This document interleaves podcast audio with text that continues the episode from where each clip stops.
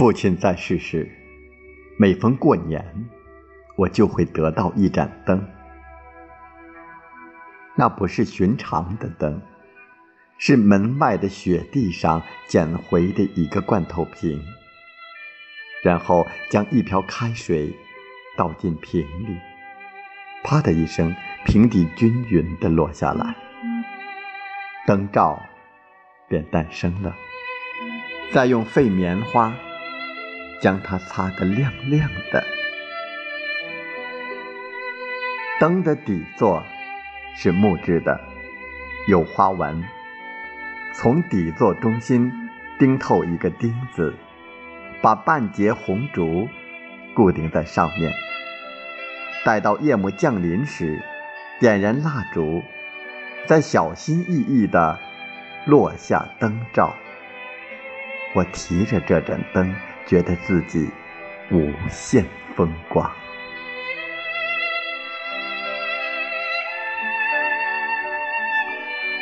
父亲给我做这盏灯，总要花上很多功夫。就说做灯罩，总要捡回五六个瓶子，才能做成一个。尽管如此，除夕夜父亲总能让我提上一盏称心如意的灯。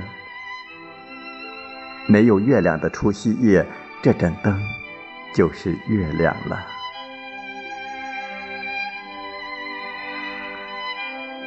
我提着灯，怀揣一盒火柴，东家走，西家串，每到一家，都将灯吹灭。听人家夸几句，这灯有多好，然后再心满意足的点燃蜡烛去另一家。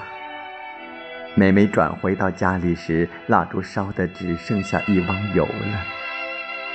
那时父亲会笑盈盈地说：“把那些光全折腾没了吧，全都丢在路上了。”我说：“剩下最亮的光，赶紧提回家来了。”还真顾家呀，父亲笑着说，便去看那往蜡烛油上斜着的一束蓬勃芬芳的光。父亲说过年要里里外外都是光明的，所以不仅我手里有灯，院子里也是有灯的。高高挂起的红灯，灯笼穗儿长长的，风一吹。刷刷响，低处是冰灯，放在大门口的木墩上。无论是高出屋脊的红灯，还是安闲在坐在低处的冰灯，都让人觉得温暖。但不管它们多么动人，也不如父亲送给我的灯如此美丽。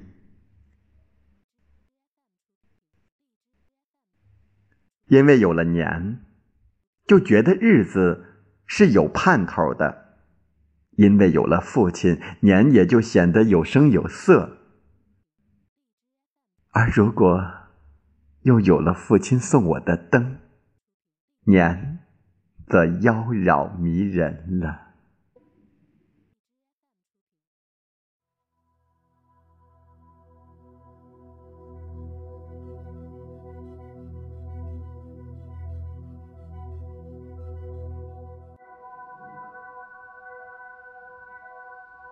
我一年年的长大了，父亲不再送灯给我，我已经不是那个提着灯串来串去的小孩子了。我开始在灯下想心事，但每逢除夕，院子里照例是要高处挂起红灯，在低处摆上冰灯。然而父亲。没能走到老年就去世了。父亲去世的当年，我们没有点灯，别人家的院子里灯火辉煌，我们家却黑漆漆的。我坐在暗处想，点灯的时候，父亲还不回来。看来他是迷路了。没想到，我迎来了千盏万盏灯，却再也迎不来父亲送给我的那盏灯了。